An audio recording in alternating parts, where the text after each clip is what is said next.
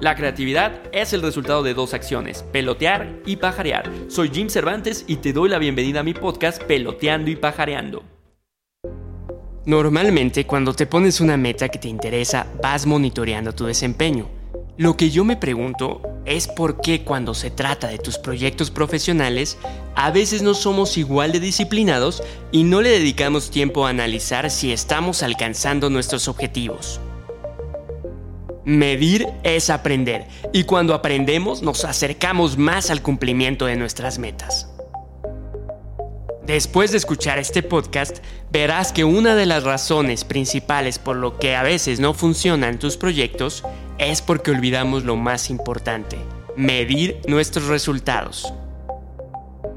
Cuando alguien tiene un cuerpo de envidia, pensamos que es muy sencillo para esa persona, pero detrás existe una gran disciplina y dentro de esta una parte relevante es la medición de resultados. Dicha persona va al menos una vez cada 15 días al nutriólogo, el cual está midiendo los indicadores como masa corporal, peso, entre otras variables. Analiza por medio de preguntas qué hizo o no hizo en esos días, qué comió, entre otras cosas. Con toda esa información hace una evaluación y a partir de ahí define acciones que ajustar y por dónde ir esa semana. Para llegar a resultados físicos perfectos, aparte de esta medición, te aseguro que la persona tiene su báscula de comida en la cocina y cada día la usa para medir sus porciones porque sabe que esto es clave para lograr lo que quiere. Muchas veces cuando hicimos una dieta nos preguntamos, ¿por qué no bajo si comí todo lo que decía la dieta? Pues sí, comiste todo, pero en cantidades incorrectas, y los resultados solo se obtienen a partir de cuantificar todo. Y así pasa nuestra vida diaria. Es común que suceda en nuestros proyectos porque no sabemos ni qué queríamos desde el inicio. Me ha pasado muchas veces cuando una idea fracasa que les pregunto a los que la propusieron cuáles eran las unidades de medida para el éxito y nunca saben responder. O a veces los datos que me comparten son 100% subjetivos, no son sustentados en datos, en variables o en proyecciones. En sí parece que vamos por el mundo solo aventando cosas y rezamos para que éstas funcionen. Cuando no pasa así, ni siquiera nos sentamos a analizar qué fue lo que pasó. Solo nos desesperamos y vamos por el siguiente proyecto. Solo te digo que una acción que emprendas que no es medible no sirve. Entonces, si no tienes desde el inicio los parámetros de éxito o fracaso de lo que estás haciendo, ni siquiera lo hagas porque será una pérdida de tiempo. Pocas personas comprenden la importancia de esto. Pero por eso a veces vas como una veleta porque no defines el rumbo al que quieres ir desde el comienzo. Y esto aplica tanto en lo personal como en lo profesional. Todos hemos querido tener una relación amorosa exitosa, pero si no definimos qué significa exitosa para nosotros, yo te preguntaría, ¿cómo sabes que cumpliste tu objetivo y estás con la persona correcta? En cambio, si tú tienes bien definido qué es lo que quieres, lo evaluarías de la siguiente manera. Estas son las tres variables que me ayudarán a saber si estoy con la persona y en la relación correcta. Número 1. Que exista reciprocidad. Se define esta variable como que haya compromiso e interés mutuo en todo momento. Número 2. Que haya detalles de por medio, definida como que mínimo al año existan X número de detalles que incluyan escucha, regalos, cenas o viajes. Y número 3. Que haya honestidad de por medio que será evaluada como cero mentiras. Tal vez dices, Jim, qué exageración, pero al menos sabrías si tu proyecto de vida está funcionando. Y en caso de que no, es fácil detectar cuál parámetro no está funcionando y poner acciones correctivas. Por ejemplo, si hay falta de honestidad, se habla con la persona e incluso se ponen límites.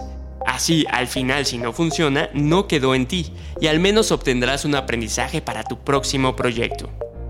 Te voy a compartir algunas claves para poder medir de manera correcta tus proyectos. Todo, definitivamente todo se puede medir. Te acabo de dar un ejemplo de cómo medir una relación. Lo único que tienes que hacer es definir parámetros lo más objetivo posible. Es importante que las variables que señales como métricas de medición sean relevantes y no subjetivas. Por ejemplo, en Instagram, un like no es la mejor variable para definir el éxito de un post. Seguro sí te sirve, pero agrega variables como compartidos, guardados o algunas otras. Una variable aislada no funciona y es que una métrica es solo un punto en el espacio, el cual agarra significado cuando hay un contexto y un punto de comparación.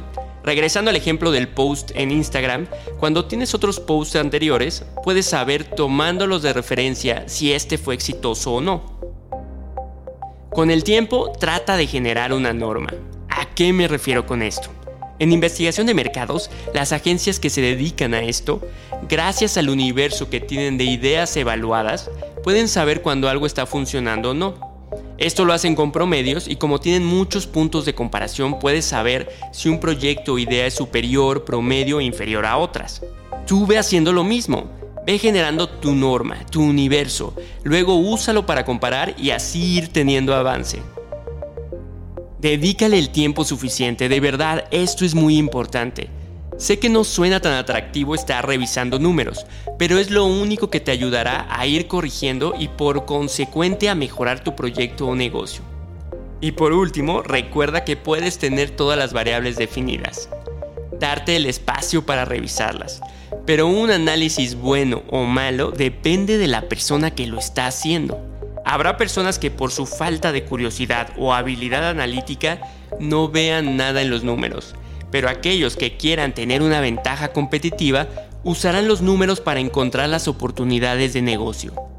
La creatividad también se basa en números y las ventajas competitivas en la interpretación de los mismos. Si te gustan estos podcasts, corre la voz y comparte. Espero te sirvan para pelotear nuevas ideas y recuerda nunca olvidar estar allá afuera pajareando para descubrir nuevos mundos que se convertirán en oportunidades y negocios para ti. Sigan escuchando todos los episodios de mi podcast Peloteando y Pajareando por Spotify o en Apple Podcast. También puedes leer frases de inspiración en mi Instagram Peloteando y Pajareando. Soy Jim Cervantes, marquetero, curioso y apasionado. Nos escuchamos la siguiente semana.